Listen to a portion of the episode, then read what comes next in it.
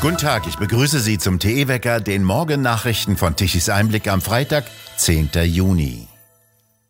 Erhebliche Kritik ruft die Abstimmung des Europäischen Parlaments hervor, dass Autos mit Benzin- und Dieselantrieb künftig verboten werden. Wie berichtet, stimmte das EU-Parlament am Mittwoch in Straßburg mehrheitlich dafür, dass ab 2035 nur noch Autos zugelassen werden sollen, die keine Treibhausgase mehr ausstoßen, zumindest am Auspuff oder nicht-Auspuff. Das bedeutet das Aus für bisherige Autos mit Benzin- und Dieselmotor. Die dürfen nach diesem Votum ab 2035 nicht mehr zugelassen werden. Es sollen nach dem Diktum der EU nur noch Elektroautos gefahren werden dürfen. Auch sogenannte synthetische Kraftstoffe soll es danach in der EU nicht mehr geben. Das wollten unter anderem FDP und AfD. So meinte der parlamentarische Staatssekretär im Bundesverkehrsministerium Oliver Luxic von der FDP, 100% Elektroautos mit Batterie würden Europa von China abhängig machen und Innovation abwürgen. Das Verbrennerverbot schade dem Klima, weil Anreize für alternative Kraftstoffe plattgemacht werden. Es würden aber auch nach 2035 noch sehr viele Pkw mit Kolbenmotor geben. Der CDU-Europaabgeordnete Giesecke monierte die Entscheidung gegen Benzin- und Dieselautos. Grüne, Liberale und Sozialdemokraten setzen leider lieber alles auf die Karte Elektromobilität. Der Verband der Automobilindustrie kritisiert die Elektroauto-Entscheidung des EU-Parlamentes. Hildegard Müller, die Präsidentin des VDA, erscheint die grüne Verbrennerstürmerei etwas übertrieben. Mit dem Beschluss des Nullzieles für den CO2-Ausstoß habe das EU-Parlament heute jedoch eine Entscheidung gegen die Bürger, gegen den Markt, gegen Innovation und gegen moderne Technologien getroffen, heißt es in einer Erklärung des Verbandes und weiter wörtlich, so will diese Entscheidung nicht wahrhaben, dass es in weiten Teilen Europas keine ausreichende Ladeinfrastruktur gibt. Es ist daher für eine derartige Zielsetzung schlichtweg noch zu früh. Die Kosten der Verbraucher werden dadurch erhöht, das Verbrauchervertrauen aufs Spiel gesetzt. Müller spricht an, dass bisher niemand weiß, woher der Strom für Industrie, Bahn, Privathaushalte und jetzt auch noch für Millionen neue Elektroautos kommen soll. Die Politik könne nicht mehr Tempo von der Industrie fordern, ohne selbst die Rahmenbedingungen zu schaffen, die dieses Tempo ermöglichen. Das gelte neben dem notwendigen Ausbau der Ladeinfrastruktur genauso für die mangelnde Digitalisierung und das fehlende Engagement bei den dringend notwendigen Rohstoff- und Energiepartnerschaften. Der Verband der Maschinen- und Anlagenbauer VDMA warnte davor, dass die EU ihre Führungsrolle bei Verbrennungsmotortechnologien hergebe und mit dem Verzicht auf eine E-Fuel-Ausnahmeregelung eine nachhaltige technologische Option mit großem Potenzial aufgegeben werde, so Hartmut Rauen, stellvertretender Hauptgeschäftsführer des VDMA. Das Verbot werde die Vielfalt klimaneutraler Antriebstechnologien verringern und damit werde es immer schwerer, die europäischen Ziele für Klimaneutralität zu erreichen.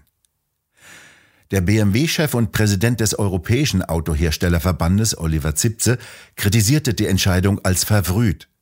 Dies betreffe angesichts der derzeitigen Volatilität und Unsicherheit jede langfristige Regulierung, die über dieses Jahrzehnt hinausgehe, sagte Zipse.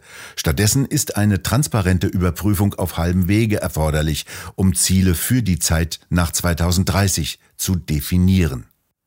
Auch der ADAC bedauerte die Forderung des EU-Parlamentes nach einem Verkaufsverbot von Neuwagen mit Verbrennungsmotor ab 2035. Allein mit der Elektromobilität werden sich im Verkehr die ambitionierten Klimaschutzziele nicht erreichen lassen, so der Automobilclub und fährt fort. Deshalb wäre es notwendig gewesen, auch eine Perspektive für den klimaneutral betankten Verbrennungsmotor zu öffnen. Der Greenpeace-Mann Austrup erklärte wörtlich, das EU-Parlament hat den Verbrennungsmotor heute offiziell beerdigt. Es ist gut, dass nun auch utopische Hoffnungen beendet werden. Synthetische Kraftstoffe könnten sein Siechtum verlängern.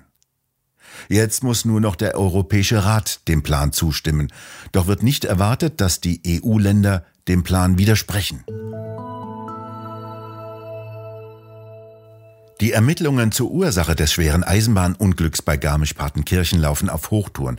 Ein Regionalzug entgleiste, fünf Menschen starben dabei, Dutzende wurden verletzt, als am vergangenen Freitag der Zug in einer Kurve entgleiste, aus den Schienen sprang und die mittleren Waggons von der schiebenden Lokomotive über eine Böschung gedrückt wurden. Eine weitere Frau war laut Polizei am Donnerstag noch in einem kritischen Zustand.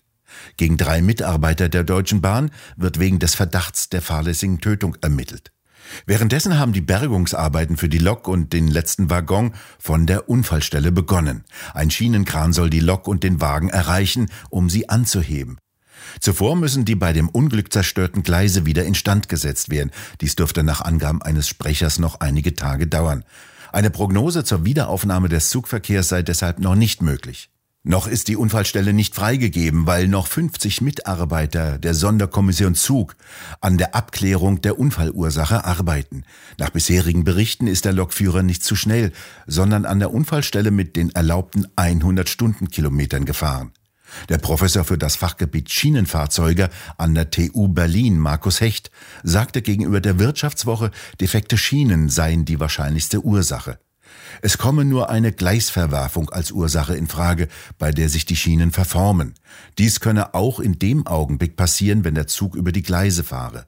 In der Umgebung der Unfallstelle gab es Tempobeschränkungen auf nur 20 Stundenkilometer, weil vermutlich der Oberbau mit Gleisbett und Gleisen erhebliche Mängel aufwies. Ein paar Wochen später waren an der Unglücksstelle Gleisbauarbeiten geplant. Das Stadtparlament von Frankfurt entzog dem Oberbürgermeister der Stadt, Feldmann, das Vertrauen. Am Donnerstagabend stimmte eine große Mehrheit der Stadtverordneten dafür, Mitte Juli ein Abwahlverfahren einzuleiten. Wie Tichys Einblick mehrfach berichtete, steht der Oberbürgermeister unter Korruptionsverdacht. Die Koalition im Frankfurter Römer hatte Feldmann zuvor mehrmals zum sofortigen Rücktritt aufgefordert. Darauf ging er jedoch nicht ein. Im Juli will die Europäische Zentralbank EZB erstmals seit elf Jahren die Zinsen wieder anheben. Im September könnte der zweite Zinsschritt folgen. Mit öffentlichen Äußerungen hatte die EZB bereits in den vergangenen Wochen den Weg für den Kurswechsel angekündigt. Am Donnerstag beschloss ihn der EZB-Rat bei seiner auswärtigen Sitzung in Amsterdam. Die Ständige Impfkommission STIKO hat jetzt eine offizielle Empfehlung für eine Impfung gegen Affenpocken für Risikogruppen ausgesprochen. Dies teilte die STIKO am Donnerstagnachmittag in Berlin mit.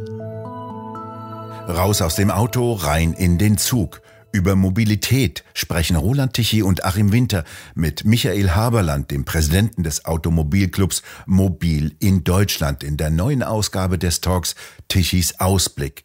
Und ich bin auch noch dabei. So, nun hat man ja die naive Vorstellung, ein Auto ist breit, wird neuerdings immer noch breiter, braucht viel Platz.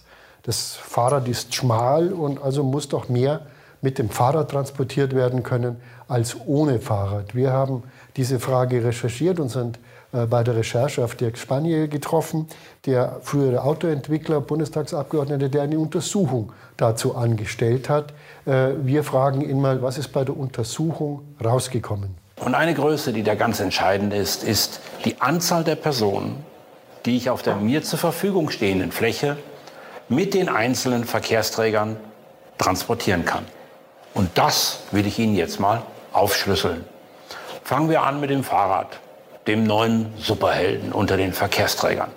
Auf einem 2,5 Meter breiten Fahrweg kann man dort maximal 15.000 Personen pro Tag transportieren, wenn der Radweg zweispurig ist.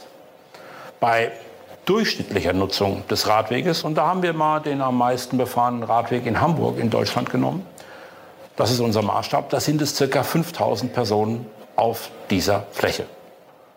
Und dann Kommen wir mal zu dem Bus auf der eigenen Busspur. Nicht mehr ganz so in Mode wie früher, aber immer noch sehr stark gefördert. Mit dem Bus kann man durchschnittlich 12.000 Personen pro Tag transportieren.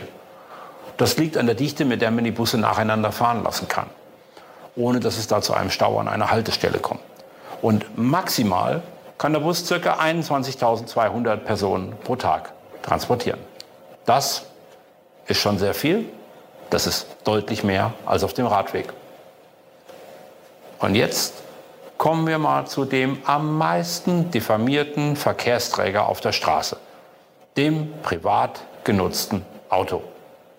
Mit einem Auto kann man, wenn man es mit 1,3 Personen durchschnittlich besetzt, auf der zur Verfügung stehenden Fläche dieser Fahrspur, entweder Radweg oder Busspur oder eben Fahrspur fürs Auto, 22.700 Personen pro Tag befördern. Wohlgemerkt, wenn 1,3 Personen drin sitzen. Das ist mehr, als maximal mit dem Bus möglich ist und auch sehr viel mehr, als maximal mit dem Fahrrad möglich ist. Und sollte der Pkw voll besetzt sein mit fünf Personen, dann kann man auf dieser Fahrspur ungefähr 87.500 Personen am Tag transportieren. Und wenn Sie diese Zahlen jetzt zusammennehmen, dann stellen Sie fest, bei durchschnittlicher Nutzung ist der Bus ungefähr doppelt so gut wie das Fahrrad und das Auto ungefähr viermal so gut wie das Fahrrad. Auf der gleichen Fläche. Ganz nüchtern betrachtet, das Auto ist der effizienteste Verkehrsträger, auch auf ganz knappem Raum in der Stadt. Das sind Fakten. Das einzige Verkehrsmittel, das die Leistung des Autos toppt, ist die S-Bahn auf eigenem Gleis. Dort kann man maximal 160.000 Personen pro Tag transportieren.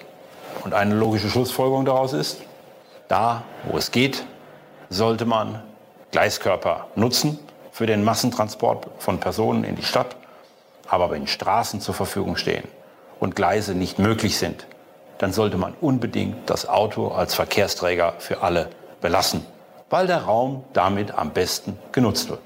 Sie finden die vollständige Diskussion des Talks Tichys Ausblick auf der Webseite tichiseinblick.de.